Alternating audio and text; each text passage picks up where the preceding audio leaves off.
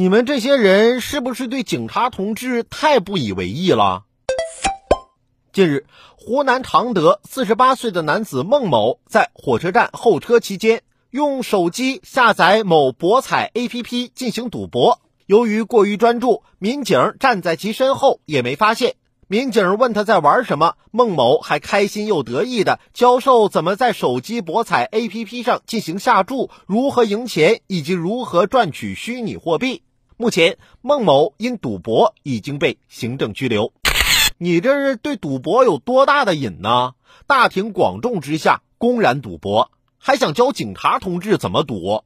这回啊，还是让警察同志教教你赌博的危害吧。我妈呀，也打麻将上瘾，但是啊，瘾大技术差，总是输钱。